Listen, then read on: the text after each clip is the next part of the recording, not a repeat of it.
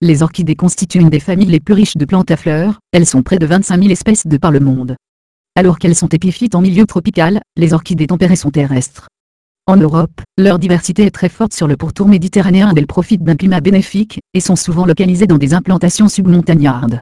La galerie de diapositives ci-dessus donne un aperçu de quelques orchidées, qui peuvent être identifiées autour du bassin méditerranéen. Anacanthi pyramidale, Anacanthi pyramidali. Limodorum à feuilles avortées, Limodorum abortivum.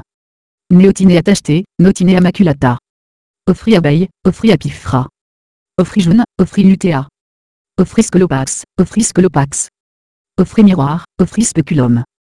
Offri, Offri tantrodinifra. Orchis à inflorescence lâche, Orchis laxiflora. Orchis à long éperon, Orchis longicornu.